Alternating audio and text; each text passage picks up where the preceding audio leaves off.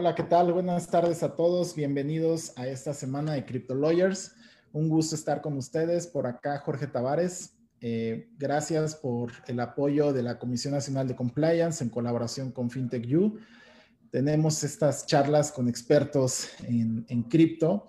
Ya pasamos por Colombia, por Estados Unidos, por, eh, por, por todas estas jurisdicciones que son países cripto-friendly.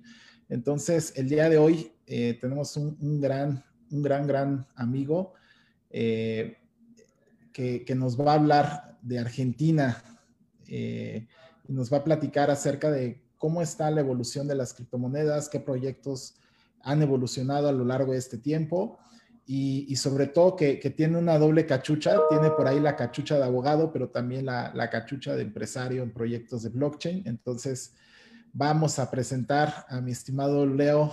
Leo, ¿cómo estás? Hola George, qué placer estar aquí. Gracias por, invitarme, por tenerme y por darnos la chance de, platicar, como bien dices. Siempre un gustazo. al contrario, el gusto de nosotros, como siempre, Leo. Bueno, pues, ¿qué más? ¿Qué más? Eh, si te quieres presentar un poco con, el público, un poquito de tu experiencia para que te conozcan y, y arrancamos con la charla, ¿te parece? Dale, con mucho gusto. Bueno, como, bien decías, yo, al igual que muchos de nosotros aquí, comencé estudiando Derecho eh, hace varios años ya.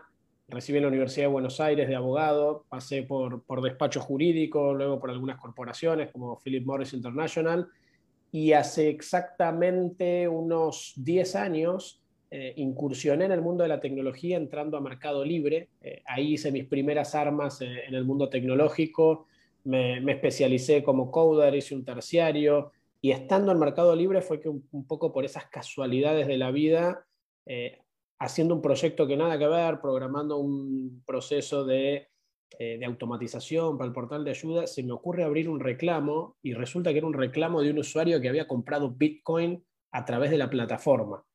La primera vez que leí Bitcoin en mi vida, noviembre del año 2013, eh, me intenté investigar qué era, fui leyendo cosas que me atraparon y ahí empezó mi, enamoramiento con este mundo cripto. Me acerqué primero a asociaciones educativas sin fines de lucro, como lo son Bitcoin Argentina, Bitcoin Latinoamérica, la Bitconf, voluntariándome. Y en el año 2015, ya con el advenimiento de los smart contracts y la tokenización de activos, en ese momento sobre Ethereum y sobre tantos otros, fue que me voló la cabeza, largué el mundo corporativo y, y fundé Coibanks, que no, no voy a hablar mucho de, la compañía en sí, eh, ya iremos viendo, pero en definitiva es una, Coinbase es una plataforma que tokeniza activos financieros para instituciones reguladas. Llevamos ya seis años en el mercado, eh, operando en Argentina, México, Colombia y Uruguay. No, bueno, ya, ya se dieron cuenta de, del invitado que tenemos el día de hoy. Y sobre todo, Leo, que, que ese cambio de, de paradigma en, en, la estructura mental, ¿no? sobre todo de, un abogado, muchas veces choca, ¿no? Con la parte de tecnología y sobre todo que fue un cambio que me imagino que en tu vida fue muy rápido y, te tuviste que adaptar a, esa nueva forma de pensamiento y, platícanos un poco eh, cómo fue que, conociste el, el, tema de las cripto, cuál fue tu primer acercamiento, en qué momento fue eh, e-, esa forma como yo creo que todos nos acordamos en el momento en que un amigo nos dijo que compráramos cripto, fuimos a un evento, ¿en qué, cuál, fue lo que detonó eh, eh, tu enamoramiento por el mundo cripto? Total. Bueno, un poco yendo a, tu primera pregunta, George, creo que tuve la suerte de que como me topé con el mundo tecnológico temprano en mi carrera, arrastraba poco vicio, como decimos, ¿no? Y la verdad es que el mundo tecnológico, y tuve la suerte de tener un jefe que me lo dijo en ese momento en Mercado Libre, es el mundo tecnológico o el mundo del código tiene muchas más similitudes con el mundo legislativo de las que pensamos. Y fíjate la distinción que puede sonar menor, pero es muy importante. Cuando nosotros nos chipeamos como abogados, por lo general estamos acostumbrados a que el abogado, salvo Harvey Specter y el abogado de cabecera, como puede ser alguno, tuvo tus colegas ahí en, el despacho, el abogado en su carrera hace mucho trabajo repetitivo, ¿verdad? Hasta que llegas a esa posición de creatividad jurídica, de realmente pensar cómo resolver. Es mucho, de trabajo mecánico eh, la carrera del abogado. Sin embargo, el trabajo legislativo, no el de abogado, es muy especulador, es muy calculador, es muy pensar si elijo promover o castigar ciertos incentivos, qué resultado obtengo, qué consecuencias genero, qué tengo que prever, tengo que estar mirando dos o tres casilleros adelante. Y de eso se trata el código. De eso se trata el código, de pensar si yo quiero generar este resultado, qué variables tengo que ponderar, cómo las conjugo y qué lagunas técnicas voy a estar dejando eh, si no pienso en A, B y C. ¿no? Y, eso me entusiasmó mucho y es algo que, siempre pensé, ojalá me lo, hubieran, me lo hubieran dicho antes en la carrera o, o mismo en la universidad. ¿no? el trabajo de entender la ley, interpretarla y accionarla es muy parecido al trabajo de un desarrollador de software desde el punto de vista del razonamiento el cual se emplea. Eh, eso es, si querés, como primera reflexión. De nuevo, tuve la suerte de no arrastrar vicio de años de práctica de abogado eh, y no me resultó chocante el cambio, tal vez por esto, porque, porque entendí muy rápidamente, o me explicaron más que entendí muy rápidamente, esta asociación yo creo que el mayor contraste en los colegas viene cuando llevas años haciendo una cosa de una determinada manera y ahora te muestran que tres clics hacen diez veces más rápido todo el trabajo que tú hacías en semanas, ¿no? Eh, creo que ese es mayormente el, miedo o el choque que nos encontramos. Em, y, Leo, sí. Perdón, adelante, adelante, disculpa. No, no, tranquilo, dale tío. Y, Leo, eh, en, ese, en ese cambio de, estructura que, afortunadamente no te tocó eh, que fuera con fricción, me imagino que ya tienes el acompañamiento eh, en esta nueva etapa de diferentes colegas, ¿no? Pero en algún punto, pues me imagino que, que le entras todavía al tema, al tema regulatorio, al tema legal y, sobre todo de, Argentina, entrando un poco ya en materia. Primera pregunta, ¿cuáles son las autoridades y, qué, se han manifestado en el mundo cripto? Que, para, eso están los, los espectadores del día de hoy, para, saber de cada país que, hemos participado, que han participado en esta semana, eh, conocer un poco y, y, saber en qué estatus está el tema, el tema regulatorio, ¿no? Totalmente. En Argentina tenés, si no me falla la cuenta, cuatro instituciones que se han expedido. Eh, la primera de ellas fue el Banco Central, una resolución del año 2014, en la cual siguió la línea de muchos bancos centrales y en su momento eh, tuvimos la chance de, de, platicar con ellos desde la Asociación Civil Bitcoin Argentina, que les contaba que básicamente se dedica a educar, ser fuente de consulta y también generar el policy making necesario para que el regulador regule con conocimiento de causa y no desde el desconocimiento, desde el miedo. Así que platicamos con todas las autoridades eh, antes de que emitan sus regulaciones. Y el Banco Central en el 2014 siguió la línea de muchos bancos centrales en el mundo, que fue reconocer la existencia de los criptoactivos, advertir a la población de que no se encontraban respaldados por el Banco Central, que no tienen un lender de last resource, que no son emitidos por el gobierno y que por ende no son considerados moneda, eh, y que el público en general podía operar con ellos a riesgo propio. Lo cual fue, como nos pareció a todos, en ese momento, no se olvide que estamos hablando siete años atrás, lo mejor que podíamos esperar. O sea, que, no lo maten y que sean neutrales al respecto nos pareció una buena medida eh, en ese momento. Esa fue la primera. La segunda organización o el segundo organismo que siguió con sus resoluciones fue la Unidad de Información Financiera, que sería el equivalente al FinCEN en Estados Unidos. ¿no? Y básicamente le hizo una advertencia a los sujetos obligados. Eh, básicamente los sujetos obligados son aquellas personas de existencia ideal o moral eh, jurídica que tienen el deber de informar a la unidad de información financiera sobre determinados reportes de operaciones sospechosas o sencillamente informar tipos de operaciones. Llámese bancos, financieras, aseguradoras, eh, agentes recaudadores, etcétera, casas de cambio. Y lo que dijo la unidad de información financiera fue, le dijo a los sujetos obligados, no por el hecho de que operen con criptomonedas, se salvan de informarme. O sea, si son sujetos obligados y tienen el deber de informar y operan con un criptoactivo, me deben informar igual. Y si no tienen el deber de informar de manera proactiva y solo tienen el deber de informar ante operaciones sospechosas, el hecho de que sea con criptomoneda y que la criptomoneda no es legalmente dinero, igual si cumple los parámetros de una operación sospechosa, me lo tienen que informar. Esa fue la segunda, que también estuvo bastante en línea, ¿no? O sea, de alguna manera fue, no vamos a prohibir la operación, pero si trabajan con ellas me informan, básicamente, ¿no? Eh, y, esa información, Leo, era eh, con base a algún parámetro en los montos o por la recurrencia. En ese momento, en la resolución de ese momento, también año 2014, fue análoga al fiat. Es decir, si esa transacción con fiat debía ser informada, con criptomonedas también. No por el hecho de ser hecha en criptomonedas, caía catalogada en el deber de informarse. Lo cual también lo vimos positivo, porque no se estaba discriminando a la cripto, ¿no? Era, hubiera aplicado tanto para el fiat, lo único que decía la Unidad de Información Financiera es, no sean los argentinos, valga la redundancia, no sean los vivos, y si la hubieras informado en fiat, informámela también en cripto. No te escudes en el argumento de, ah, no, no es dinero, entonces no lo informo. Ese fue el espíritu de esa resolución. Y que me parece muy bueno el espíritu, ¿no? Porque al final no le están reconociendo el carácter de moneda de curso legal, pero al final están identificando lo que en fiat podrían seguir monitoreando, ¿no? Y que es un espíritu de la ley, o sea, el origen y destino de los recursos y sobre todo saber quién está detrás de cada una de esas operaciones, ¿no? Exactamente. Hasta ahí te digo que veníamos muy contentos todos.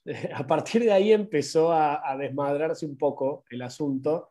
En el año 2017, em, la FIP, que es la Administración Federal de Ingresos Públicos, el equivalente al SAT, sacó una resolución que también era de esperarse. Hasta ese entonces muchos asesorábamos que el Bitcoin o las criptomonedas debían ser tratadas como un bien móvil intangible, con lo cual no debe ser fiscalmente tratado eh, o abarcado en bienes personales y su venta y la renta producida de esa venta no está grabada, tampoco su transmisión, como si uno tuviera una obra de arte, supongamos, ¿no? Eh, entra en el patrimonio de uno, no aplica bienes personales, su venta no está grabada, se puede transferir libremente. Ese era el advice que hasta ese momento dábamos. En el año 2017, lo cual era de esperarse, eh, la Administración Federal de Ingresos Públicos agregó el deber de declarar la tenencia que uno tiene en criptomonedas, no como un bien móvil intangible, sino que lo ponían directamente como un capítulo específico en las declaraciones juradas impositivas y grabó la utilización de criptoactivos de dos maneras. En primer lugar, dijo, si se, si se encuentra actividad habitual, es decir, si tú te dedicas al trading de criptoactivos y es tu actividad habitual, esa ganancia está alcanzada por el impuesto a la ganancia, que en Argentina es de los más altos en la región, es de un 35%, con lo cual no me importa que trades Bitcoin, commodities o lentes de sol en la playa, si es tu actividad habitual, y generas renta de ella, te va a alcanzar el impuesto a las ganancias. Esa fue la primera. La segunda que hicieron fue la renta, eh, de alguna manera generando una equivalencia con las acciones o los títulos valores. Si no es tu actividad habitual y compras Bitcoin o cualquier otra cripto, tenés el deber de declararlo y declarar su precio de compra. Si al momento de venderlo tenés una ganancia, vas a tener que pagar una alícuota del 15% sobre la ganancia que te produjo precio de venta menos precio de compra. Si lo vendes a pérdida, adivinen, no había crédito fiscal, obviamente, eh, desde ya. Em, y luego la parte que, la parte más sencilla fue si quieren los asientos contables, eh, que ahora está muy de moda con todo el treasury en cripto.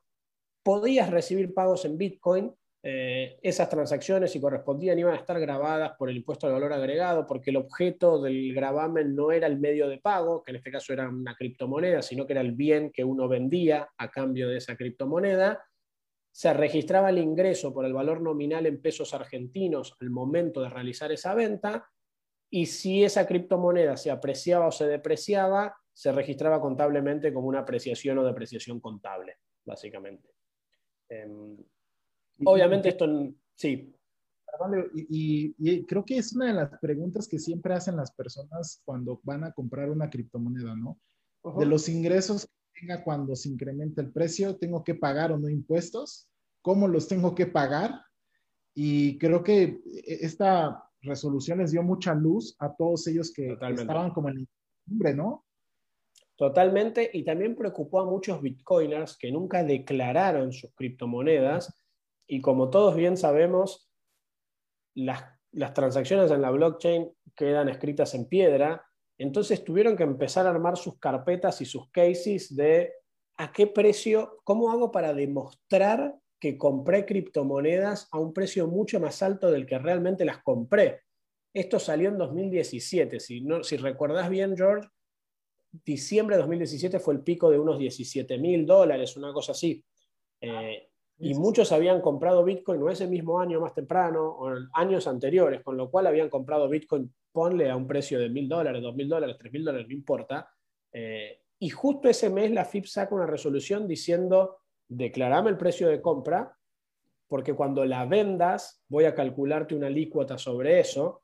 Todos asumíamos que el precio no iba a volver a bajar, así que hubo todo un mercado paralelo de yo tengo bitcoins comprados en tal fecha, tengo un address virgen, tú no, hagamos una operación y firmemos un contrato como que te los estoy comprando antes de que la resolución entre en vigencia, así puedo setear un precio ficticio de compra más alto, ¿no? Eh, fue realmente muy cómico cuando eso pasó. Porque si no, si, lo que nunca estuvo claro en las resoluciones, si no las declarabas ibas a ser multado cuando las vendas, eh, pero no, no aclaraba cómo era la multa ni qué referencia iba a usar la FIP. Porque podría usar una referencia de que la compraste a un dólar, a 100, a 1000 o a 10 mil, digamos. ¿no? O sea, ¿cuál era la multa por no declararla? No, nunca estuvo claro y no, conozco casos en los que se le haya aplicado todavía.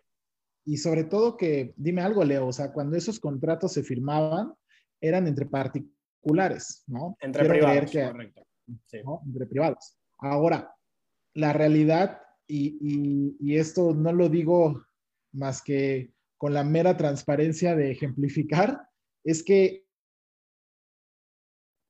dentro de las operaciones, dentro de la blockchain, ¿no? ellos se dan cuenta hasta que llega el cash out a fiat o cuando haces el cash in.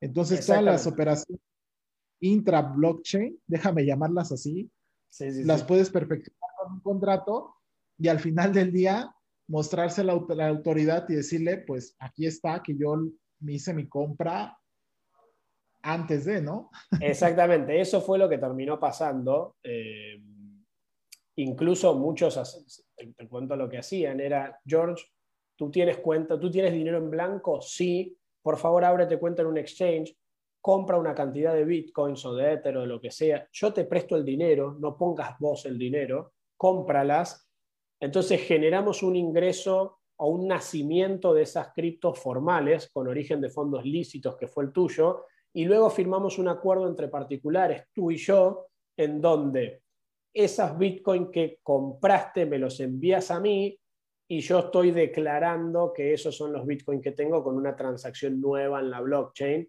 eh, o incluso en tu cuenta en RIP, en, perdón, casi una marca, en tu cuenta en cualquiera de los exchanges, yo te mandaba mis propios Bitcoin, vos los, los hacías nacer desde un depósito en un exchange y luego los mandabas a una wallet personal y yo decía, acá está mi wallet personal y acá está el contrato que dice que yo se las compré a George había un montón de esos esquemas para poder justificarle la FIP y las declaraciones de criptomonedas, ¿no?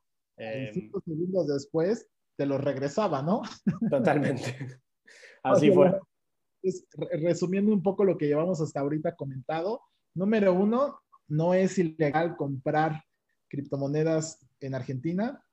Y número dos, ya hay cierta claridad de cómo pagar impuestos también. Sin embargo, eh, no estuvo muy detallado la forma en cómo se iban a implementar las multas o sanciones a aquellos que no pagaran esos impuestos, ¿correcto? Sobre todo aquellos que no declararan las criptomonedas. O sea, si tú no declaras cuándo tienes el precio de compra y luego vas a hacer una operación por un bien registrable o tu gasto en blanco supera lo que tus ingresos declarados, perdón, en Argentina decimos en blanco a lo declarado y visible para el fisco, ¿no? Eh, si yo tengo una cantidad de gasto en blanco que supera mis ingresos declarados, me van a fiscalizar. y cuando me fiscalicen me van a decir de dónde salieron los fondos que usaste para cubrir o tu tarjeta, o comprarte este inmueble, o comprarte este carro, o irte de viaje. Y vas a tener que decir, a no ser que quieras que piensen lo peor, sobre todo si es la verdad, vas a decir, no, compré criptomonedas, se apreciaron, las vendí, las usé. Ah, ¿compraste criptomonedas? ¿Las tenías declaradas? No, venga la multa. Ese, ese era el caso al que muchos le temían. Ya. Entonces, e, esas fueron de las principales, bueno, un aviso para decir que no eran prohibidas, otro aviso para el tema de, impuestos y, qué otras autoridades al día de hoy son las que han participado en temas de, regulación.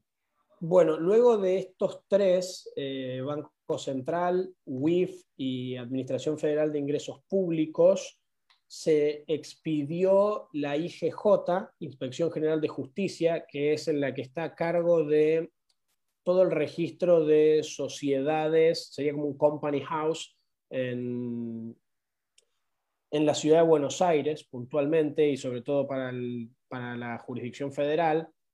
Y básicamente dijo que todas las sociedades, sobre todo asociaciones civiles, esto tiene que ver mucho con prevención de lavado, que recibieran aportes o donaciones en criptomonedas iban a tener que armar legajo de los donantes y presentar toda la información.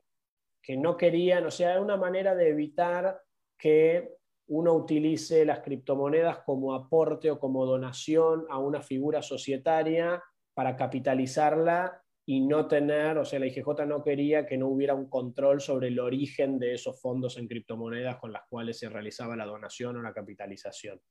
Eh, esa, si querés, me parece la más lógica, en definitiva, porque yo trato siempre de compararlo cómo sucede contra el fiat, digamos, ¿no? Eh, en el fiat, si vos haces capitalizaciones, te van a pedir el origen de los fondos, a no ser que sean muy pequeñas. En el caso de cripto, tal vez se le fue, o sea, fueron un poco más eh, benévolos desde el punto de vista de que cualquier aporte o cualquier capitalización tiene que justificarse al 100%, no importa si aporta 100 dólares, eh, tienes que presentar todo tu legajo contando de dónde viene, eh, que no sucedería si lo hubieras aportado en fiat. Y, sobre todo que ese tipo de asociaciones son las que más se prestan para temas de lavado de dinero, ¿no? Entonces yo creo que eso al final del día, el, el, Grupo de Acción Financiera Internacional, el GAFI, que da recomendaciones a cada uno de los países para que cumplan en materia de prevención del lavado de dinero y si no lo cumplen, se voltea con el Fondo Monetario Internacional y les va cerrando el financiamiento, ¿no? Entonces, ah, de cierta forma es una presión que, que hace el GAFI para que todas las recomendaciones que da para el sector financiero y para aquellas actividades vulnerables, en caso de México, que son las actividades no financieras, estén reportando porque saben que por ahí es donde se puede llevar a cabo el lavado de dinero, ¿no? Entonces yo creo que muy, muy buen acierto el que hayan detectado ese, ese tipo de sociedades y que eran vulnerables para que por ahí se empezaran a, a, a pasar todas esas operaciones de lavado de dinero, financiamiento al terrorismo, ¿no? Totalmente. Y luego de estas no se mintió formalmente la Comisión Nacional de Valores, pero sí rechazó muchos proyectos de oferta pública de tokens, ya sea en formato de security token offerings, de initial coin offerings, eh, todo lo que se pareciera a un valor securitizado ofrecido al público eh, o que cayera en el carácter de oferta pública y que no tuviera un pliego y una aceptación de la Comisión Nacional de Valores, por más que la estructura fuera un criptoactivo, fuera blockchain, rechazó todos los que se presentaron, sobre todo en el que hubo muchas presentaciones de real estate tokenizado, de metros cuadrados tokenizados, los obligaba a que caigan bajo la figura de crowdfunding, que en Argentina la ley de crowdfunding es muy, es muy escueta, permite levantamientos de capital extremadamente pequeños, pues dijera 20 mil dólares, em, con lo cual no alcanzaba para cubrir las necesidades de, de negocio que tenían estos proyectos. Y si no, lo que han hecho muchos es constituir empresas afuera y venderle los tokens a ciudadanos argentinos, un poco especulando con que la Comisión Nacional de Valores de Argentina no tiene el alcance suficiente o el poder suficiente para ir a perseguir a una sociedad o pedir un exhorto, lo que fuera, de una violación, en este caso de oferta pública de valores, en Malta o en, bueno, en Uruguay tal vez sí, pero bueno, en Malta, en, en Panamá o en cualquiera de estos países que conocemos, ¿no? Y al final del día estamos hablando de, imagino que después del boom, ¿no? De los ICO por 2017, 2018, ya en 2018 como que la autoridad, la SEC, cuando puso las reglas de qué se consideraba un security token, un utility token. Exacto, con el SAF o el Howey test. Ahí es donde todos los países como que empezaron a poner atención si realmente se necesitaba una licencia. Y desde tu punto de vista, la, autoridad debió de, aceptar algunos proyectos que estaban formalmente presentados o fue un acierto de, desechar todos y, mejor mantenerse como más cautelosos, más reservados a esta, a esta forma de levantamiento de capital. ¿Qué opinas ahí, Leo? No, yo honestamente creo que algunos debieran haber sido aceptados, principalmente porque dinamizan mucho la economía. Sí creo que deben, deberían los proyectos de poder mostrar un criterio razonable a la hora de medir el riesgo, principalmente con lo que más le preocupa a la Comisión Nacional de, Valores en cualquier país o en cualquier jurisdicción, que es proteger al consumidor financiero. O sea, si yo voy a permitir que Doña Rosa, como decimos nosotros, eh, invierta los ahorros de su vida en un token, es razonable, si me pongo el sombrero del regulador, sentir que no estoy cumpliendo con el objetivo, ¿no? Ahora, si el que me demuestra, si la plataforma me demuestra que valida los ingresos de una persona, que valida la identidad, que puede ver cierto análisis financiero de esa persona, porque la persona autoriza o entrega esa información, y puedo mantener un ratio, decir, gana 10, lo dejo invertir uno o medio, es argumentable mostrar que estoy permitiendo una actividad económica nueva, estoy incentivando el desarrollo de la economía y no estoy engañando o aprovechándome de una promesa eh, a un consumidor desprotegido. Creo que ese tendría que haber sido el criterio. Oye, Leo, y, imaginemos que quisieras dar como, como un breve resumen de la, de la regulación de cada autoridad. Eh, ¿cómo, ¿Cómo podría simplificar para que una persona que, que, a lo mejor no es, no es muy abogada quisiera entender eh, cómo está el día de hoy la regulación en Argentina? Mira, en el caso de la unidad de información financiera fue bastante sencillo, es si haces operaciones que deberían ser informadas con fiat, si las haces con cripto también me las informas. En el caso de la IGJ fue cualquier aporte que una sociedad reciba en criptomonedas se informa y se detalla. En el caso de la Administración Federal de Ingresos Públicos, el fisco fue las criptomonedas se declaran y uno paga un impuesto sobre la ganancia que obtenga. En el caso del Banco Central fue tal vez la más compleja, porque tuvo en el 2014 esa, revolución, esa regulación que te conté.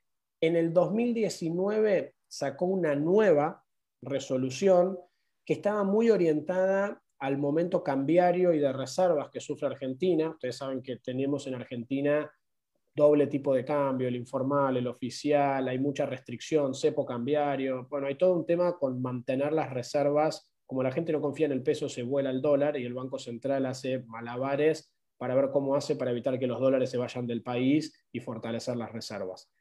Y una de las resoluciones que sacó el Banco Central es no se pueden comprar criptomonedas con tarjeta de crédito ni débito eh, y no se pueden comprar criptomonedas con transferencias en dólares. ¿Por qué? Porque sentían que eran un vehículo muy fácil para que la gente acceda a comprar o use sus dólares para comprar un activo que fácilmente se lo puede llevar del país. Tal vez para entender esto, deba explicarles que hoy en Argentina, si yo quiero hacer una transferencia al exterior, si yo quiero mandarte, George, desde Argentina 10 mil dólares, 5 mil dólares, mil dólares, no puedo, a no ser que no lo haga pasar por una operación de comercio exterior en donde tengo que estar declarado como importador o como exportador, mejor dicho, que te estoy exportando un servicio, que el banco lo apruebe, que tenga su legajo en COMEX. Si no, así particular a particular o retiro de dividendos, no se pueden hacer hoy en Argentina. Entonces, imagínate cómo salían las criptomonedas para sacar dólares de Argentina. La gente las usaba como vehículo de transferencia, más no poder, y el Banco Central saca esta resolución no porque le interese particularmente o sea, no porque le importe al central que compres criptomonedas con tarjeta, la verdad es que en eso no le cambiaba ni le cambió antes. Lo que querían evitar es que use las criptomonedas como vehículo para retirar dólares del país. Eh, entonces sacaron esa, esa resolución. Y la más reciente, que esta es fresquita, que es de la semana pasada, empezaron una investigación en aquellas fintechs que consideran que realizan intermediación financiera con criptoactivos. La actividad de intermediación financiera obviamente está resumida o limitada a los bancos. Hay una figura muy parecida a la que hay en México de la ITF o la IFPE, que se llama PSP. En Argentina es proveedor de servicios de pago. Casi todas las billeteras tienen este servicio. Esa licencia también te habilita a hacer intermediación. En realidad, más que intermediación, te habilita a hacer captación. Eh, tienen que estar los saldos siempre a la vista y disponibles. Y lo que hacían muchas billeteras cripto era, yo me manejo en cripto, entonces yo no estoy intermediando ni captando. Y ahora el Banco Central se está metiendo con esa fintechs porque considera, esto sí lo hace por regular el mundo cripto, considera que se está incurriendo en la actividad de captación o intermediación financiera sin estar debidamente licenciado con la excusa de estar haciéndolo a través de un criptoactivo. Claro, porque al final el, el hecho de que, y aquí el concepto de propiedad toma un matiz diferente, ¿no? Porque la propiedad es la custodia que tengas de las llaves privadas que representan un criptoactivo que está dentro de la blockchain. Entonces, el momento en el que tú tienes una llave privada, si bien no es un activo que de cara a la regulación financiera se reconozca por una ley puntualmente, el hecho de que tú tengas la custodia de esa llave privada representa el valor de un activo virtual que puede ser intercambiado por fiat y que eso hace una captación, ¿no?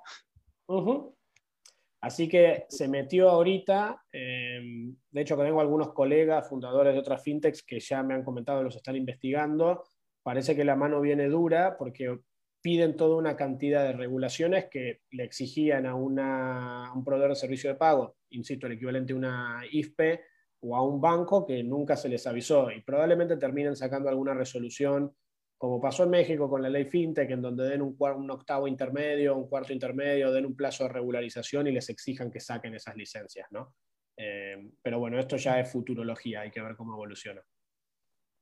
Por supuesto, ¿no? Pues muy, muy, muy buen resumen, Leo, el que nos acabas de dar de la regulación. Y, la siguiente pregunta, eh, ahora sí que ahí agárrate, pero imagínate que, que, eres como Bukele, ¿no? Que dices, Chan. tengo la de, de sacar una moneda de curso legal o reconocer una moneda de curso legal como Bitcoin, o tiene la facultad de, de, de, empezar de borrón y cuenta nueva, ¿no? Leo como, como presidente, ¿qué haría? O sea, ¿cuáles serían las acciones que tomarías en el mundo de criptos? ¿Cuál sería tu visión para poder empezar a regular este mundo? ¿Por dónde empezarías? ¿Por el tema fiscal, tal por el tema financiero? Por el tema de utility tokens y no regulados. ¿Cuál sería ahí tu, primera acción, mi estimado? Qué buena pregunta, nunca me la habían hecho. Em, a ver, para mí, y, me cuesta responder porque soy parte interesada, ¿no? Pero, pero voy a tratar de ser lo más objetivo posible. Em, yo creo, me gustaría pensar que en esa situación sería capaz de regular, o sea, de admitir las criptomonedas como medio, como instrumento, como moneda de curso legal, darles este legal tender, este poder cancelatorio, es algo que, creo que trae mucho beneficio a la economía en términos generales. De hecho, en El Salvador está pasando, o sea, me consta de fondos de inversión que ya están deployando capital allí, la inversión que le regaló Block Demon de Internet satelital, las industrias que están mirando ahora El Salvador rápidamente y el capital que atrae sin entrar en el mundo cripto, Uruguay en Latinoamérica tiene un enfoque muy parecido y no para de captar inversión brasilera y argentina, eh, con lo cual es un tipo de política que me gusta. Creo que sin duda tiene que mantenerse el stable, o sea, tendría que existir un stable peso, en el caso argentino, para ser interoperable con esas criptomonedas, porque uno no puede obligarle a la población a estar expuesto a la volatilidad de una criptomoneda tiene que fácilmente poder switchear entre la criptomoneda y el peso nacional o la moneda nacional. Y lo que te soy muy honesto, que no, lo, no tengo los skills para comprender hasta dónde llegaría el impacto, es, imagínate un sistema financiero como el argentino, el mexicano, el que quieras, donde hoy tenés no sé, cuántos billones de dólares que quedan en garantía en los encajes de Banco Central de cada institución financiera. ¿no?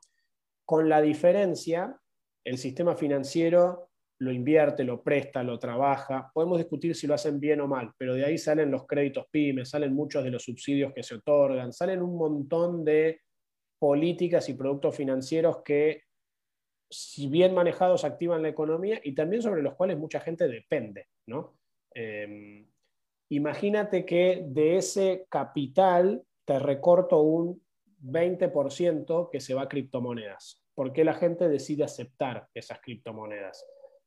no tengo, y lo reconozco, los skills necesarios para saber medir el impacto de qué es mayor, el beneficio de que la gente tenga sus propias criptomonedas, pueda remesar más barato, pueda ahorrar en un instrumento deflacionario, o versus perder toda esa colocación de dinero del sistema financiero, porque nunca un banco que ahora tiene depósitos en Bitcoin va a poder prestar esos Bitcoins. Nadie va a correr el riesgo de decir, si yo tengo, vamos a hacer un ejemplo, yo tengo 100 millones de dólares.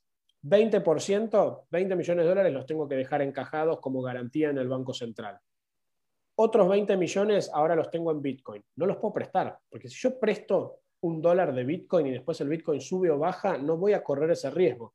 Con lo cual, cuando antes trabajaba con 80 millones de dólares de dinero prestable y colocable, ahora trabajo con 60. Entonces, no sé medir qué es mayor, si el beneficio de que la gente tenga acceso a las criptomonedas y se empodere en un sentido amplio, o el impacto que va versus el impacto que el sistema financiero va a tener al poder colocar menos dinero, probablemente la tasa del dinero y el costo del dinero suba. Eh, hay muchas implicancias que estoy seguro que Bukele no las pensó, eh, no sabría cómo, cómo, cómo medirlas tampoco, ¿no?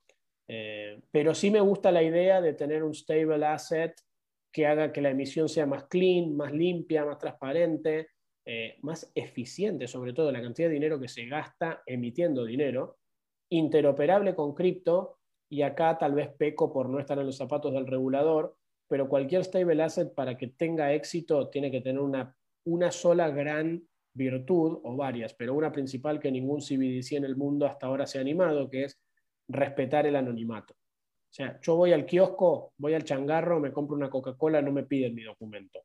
No saben dónde estoy. Pagué con el billete y me la entregan. Si por tener un stable asset, el Estado va a saber todo el tiempo en dónde estoy, va a saber que compré una Coca-Cola y que me moví tres cuadras, la gente va a tender a no adoptar ese stable asset. Y ahí pierde el sentido, ¿no? Eso es así como un, casi una expresión de deseo, mi respuesta, ¿no? Pero, pero es lo que creo, y de nuevo, sin estar en los pies del regulador, creo que me gustaría ser capaz de poder hacer si estuviera en esa posición. No, y creo que fue una muy buena respuesta, Leo. Al final del día, siempre se debe de procurar evitar la volatilidad de las criptomonedas con, la, con el público en general, y sobre todo cuando no hay una adopción y no hay capacitación previa para esa adopción, ¿no? Que creo que fue lo que ha pasado con la reciente noticia pero bueno, ya, ya vimos que como presidente primero vas a, vas a emitir la stablecoin para quitar ese riesgo. Así sería el intermediario con el mundo cripto y con el mundo centralizado. Y, no, mira, no puedo contar demasiado, pero no descartemos que Bukele también lo esté pensando. ¿eh? Claro, por supuesto. Seguro viene por ahí la stablecoin del Banco Central y, y, yo creo que más adelante lo va, a dejar ver en la regulación secundaria. Oye, Leo, y, platícame un poco acerca de los, de los proyectos en los que has participado de cripto. Creo que es muy bueno escuchar no solamente la parte regulatoria, que como abogado eh, ya nos demostraste que la conoces muy bien, pero en la parte eh, empresarial, platícanos un poco de, de, los proyectos en los que has estado de criptos, por favor. Bueno, a ver, en Coibanks nosotros, como les contaba al comienzo, tokenizamos activos financieros. ¿Qué quiere decir tokenizar un activo financiero? Es representar un activo del mundo real, tangible o intangible, en una representación digital que vive en la blockchain. Si hay algún, no creo que sea el caso, pero por las dudas, si hay algún neófito en la audiencia, imagínense tener una versión cripto de un activo financiero. Un activo financiero puede ser dinero de curso legal, puede ser una factura de crédito, una garantía bancaria, una cuota parte de un fondo, em, un commodity, una acción, etcétera. Lo que siempre tratamos de procurar, velar y entender a la hora de tokenizar un activo financiero, en primer lugar es dónde está el activo real. Y se los voy a graficar con un ejemplo. Si digo, yo leo, salgo a tokenizar el oro de las reservas del Banco Central de México, si es que tuviera oro. No tiene sentido. Eh, nadie me va a creer, yo no soy quien para arrogarme el derecho a la facultad de tokenizar ese oro, no lo tengo en mi posesión, o sea, es muy fácil, eh, les di un ejemplo muy burdo de cómo la asociación entre el activo digital blockchain y el activo real no existe. Entonces, ¿con quién solemos trabajar? Con las organizaciones y las, eh, las instituciones que sí tienen esos activos financieros bajo su custodia realmente. ¿Quiénes son las organizaciones o instituciones que tienen el activo bajo su custodia realmente? Las instituciones reguladas financieramente, los bancos, las fiduciarias, las casas de bolsa, las SOFOMES, los SOFIPOS. Esas son las organizaciones que tienen algún activo en su custodia. Entonces ahí nosotros nos enchufamos, creamos la versión digital en la blockchain de esos activos y permitimos que los usuarios de nuestros clientes, piensen que Coinbanks le vende a las instituciones reguladas, no al usuario final, gocen de los beneficios de transaccionar, de utilizar ese producto financiero, plataforma de factoring, billetera de pagos, canal de pago a proveedores, cash management, directamente sobre la blockchain y entonces pueden fraccionar los activos que tiene, transferir una parte aquí, otra allá, bajan barreras de entrada, las transacciones son más rápidas, programables, etc. ¿Cuál es el segundo punto en este proceso? Primero nos aseguramos que el activo esté custodiado por alguien que pueda custodiarlo. En segundo lugar, cómo vinculamos el activo real con el activo digital. Si la vinculación depende de que el CEO del banco se levante todos los días 9 de la mañana y apriete enter para decir hoy tengo tanto dinero en la cuenta, es una vinculación muy endeble. O sea, va, el usuario en algún momento va a sufrir una mala experiencia, va a ver que le faltan fondos, no se le va a autorizar una transacción, todo porque tiene una vinculación endeble y manual. ¿Qué tratamos de procurar? Que sea tecnológica la vinculación, es decir, que haya una API, un webhook, un web service, cualquier servicio tecnológico que pueda estar escuchando dónde está el activo real, tome esa información y esta información sea el input o el oráculo, como se llama en la jerga técnica, del smart contract que crea ese activo. Entonces, si me dice la API de este banco que hay un millón de pesos, creo un millón de criptopesos el usuario de ese banco a partir de ahora, sin enterarse, transacciona estos criptopesos. El banco tiene la ventaja de que le dio transaccionabilidad al usuario de manera más económica y el activo real sigue estando bajo su custodia en el mismo banco. Y el último punto, que tiene que ver mucho con lo regulatorio, es cómo ese cliente, la institución regulada, va a, va a ofertar y ofrecer ese activo. O sea, ya sabemos que lo tiene, lo vinculamos de una manera sólida desde un punto de vista tecnológico con el digital. Este activo digital, ¿a quién se le va a ofrecer? ¿Al mercado abierto? Si la respuesta es sí, es esta institución está habilitada para hacer eso. Si la respuesta es no, lo tiene que utilizar en un ecosistema, es, bueno, ¿cuál es el ecosistema de esa institución? Es un banco, tiene millones de clientes y una red de adquirencia de cientos de miles de merchants. Bueno, tiene un ecosistema suficientemente importante e interesante para utilizar nuestra plataforma bajo lo que el regulador en México, y corregime George, interpreta como blockchain para el procesamiento interno. Diciendo, estás utilizando una tecnología para ofrecer un producto que estás habilitado para ofrecer en un ecosistema o en una red interna, que son tus propios clientes. ¿no? Si lo querés ofrecer al público en general, nos aseguramos de que tengas los permisos o las habilitaciones para ofrecérselo al público en general.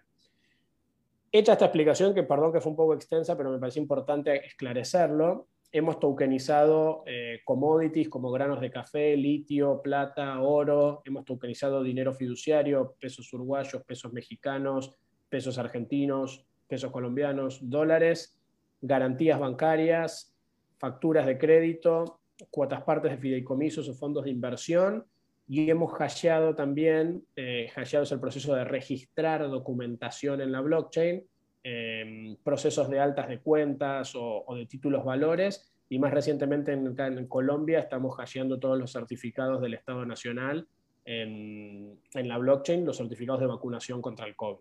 Así uno no tiene que andar con esa libretita, sino que directamente uno enseña un QR y se chequea en la blockchain si estoy o no estoy vacunado. Ese es como un espectro resumido de, de dónde venimos trabajando hasta ahorita. Oye, Leo, ¿y, en qué países son los que han estado trabajando estos, estos proyectos?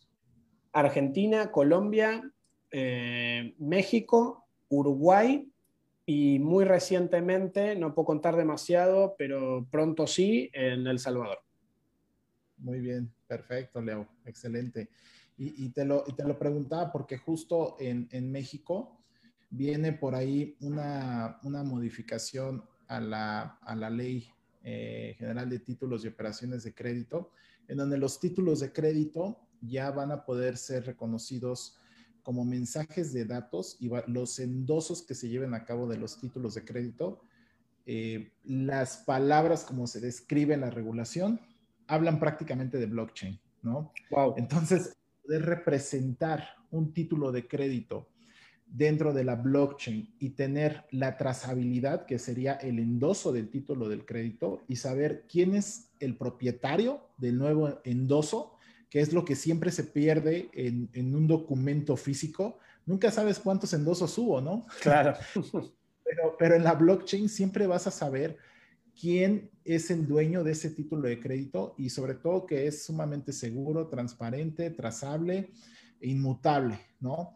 Entonces, eh, yo creo que seguramente vas a tener muchas noticias de México cuando entre esta regulación para que toda esa tecnología y experiencia que has adquirido con el tiempo la puedas eh, ocupar por acá en, en México y también en algunos proyectos que la regulación ya permite pero que deben de entrar por ahí en un sandbox regulatorio para que la autoridad ahí los esté viendo durante un tiempo en lo que, en lo que maduran. Leo, siento, eh, siento que me lleva free advice de la charla. Leo, pues para, para ir cerrando, eh, ¿cuál, ¿cuál, consideras que, que es eh, un poco viéndonos, no, no despectivamente, pero, pero viéndonos como una economía emergente? y, que somos muy susceptibles a las crisis de los países primermundistas. ¿Cuál consideras que es el futuro de las cripto en el, centro de América, en Sudamérica, en Centroamérica, Sudamérica? ¿Qué, opinas? ¿Crees que vamos a seguir el, ejemplo del Salvador? ¿Vamos a estar más expectativos a, lo que salga de regulación de la SEC? Que por ahí nos contaba Rodrigo Silva que, que ya viene por ahí un paquete de regulación bastante interesante. Eh, ¿Cuál crees que sea la adopción que, va a llevar América Latina? ¿Vamos a, ¿Vamos a esperar qué dicen nuestros vecinos o vamos a nosotros a empezar a, enfocarnos más regionalmente? Tiendo a pensar que nos vamos a, que vamos a esperar a ver qué dicen nuestros vecinos, es la tendencia. Eh, de hecho, apenas Estados Unidos reglamentó, no con la batería de, regulaciones que van a salir ahora que comentabas, que no las, no las conozco, no las he visto todavía, sí las que salieron antes, que habilitaron a los bancos a hacer buy, hold and sell de Bitcoin y que habilitó a que las instituciones reguladas utilicen blockchain como core bancario. Creo que esa tendencia va a cataratear hacia el sur, digamos, eh, Centro y Suramérica, y la vamos a terminar implementando. Suele ser como Latinoamérica se maneja en términos regulatorios. Lo del Salvador creo que fue un gran boom, fue una gran sorpresa, no creo que mucha gente se lo esperara, yo seguro que no. Eh, y no me sorprende, o sea, después de lo del Salvador empecé a prestar, empezamos a prestar atención al panorama regulatorio y Honduras también está con un CBDC en la mira, senadores y políticos paraguayos tuitearon cosas parecidas, em, realmente empezó a haber como una tendencia que, que, que, personalmente dije, no estaremos en presencia de tal vez el nacimiento de una movida en bloque, no sé si pensarlo a nivel Mercosur, me parece demasiado ambicioso, pero sí tal vez en Centroamérica haciendo punta con esto, me parece que hoy, hoy si me lo preguntabas hace un mes, te decía todos vamos a seguir a Estados Unidos. Si me lo preguntas hoy, creo que puede haber dos corrientes. Así todo, me inclino por pensar que la mayoría de los países, México sin duda, Argentina sin duda, Brasil sin duda, van a seguir lo que sucede en Estados Unidos. Pero de nuevo, luego tienes casos como el del Salvador, el arenero cripto de Colombia, también inédito en la región, incluido Estados Unidos. Te dan algún dejo, al menos para mí es un dejo de esperanza de decir, tal vez la adopción va a ser proactiva y más rápida de lo que hubiera creído. Claro, y, sobre todo me encantó lo que dijiste ahorita, que puede haber dos corrientes, ¿no? Los conservadores y los liberales, ¿no? Los liberales que ya se fueron a la grande reconociendo moneda de curso legal y los conservadores que van a sacar seguramente paquetes de regulación por cada autoridad que tiene cada una su definición de activo virtual o de criptomoneda, ¿no? Totalmente. Y, te digo que si, si se puede, a ver, si hoy cualquier regulador saca un paquete regulatorio que no mata la adopción de cripto y que brinda certeza jurídica, por más que sea mejorable y por más que casi seguro no va a llegar a darle poder cancelatorio legal tender a la criptomoneda, no catalogaría a ese regulador como conservador. Al menos seguro que no en contexto. Me parece que en contraposición al resto sería un regulador innovador hoy. Me parece que lo del Salvador es único y de nuevo, por más que me entusiasma y reconozco el disclaimer, soy parte interesada en el proceso, no sé si es la mejor política nacional, para ser muy franco, ¿no? Claro. Oye, Leo, pues eh, vamos a leer por acá las preguntas que, que, nos están poniendo en redes. Dale, con todo acá, Julio Ernesto Núñez Hernández dice, de hecho, con el establecimiento de los stablecoins por parte de los estados para trabajar de forma interoperable entre diferentes países, y viene por acá la pregunta, ¿esto no podría servir para reforzar medidas de compliance y seguimiento de control de activos financieros? Sin duda podría servir. Me da miedo que utilizar el stable asset como un puente de control sea una profundización del modelo de pérdida de privacidad, ¿no? Eh, si vamos a crear un stable asset que sea equivalente al efectivo porque queremos retirar el efectivo de la calle, el control de compliance y de PLD no debería estar sobre el asset, debería estar sobre las instituciones que aceptan el asset. Es decir, cuando tú vienes y me pagas, yo te voy a preguntar, ¿de dónde salió este dinero? Porque yo soy sujeto obligado o porque estás incurriendo en una transacción que me obliga a mí a preguntar.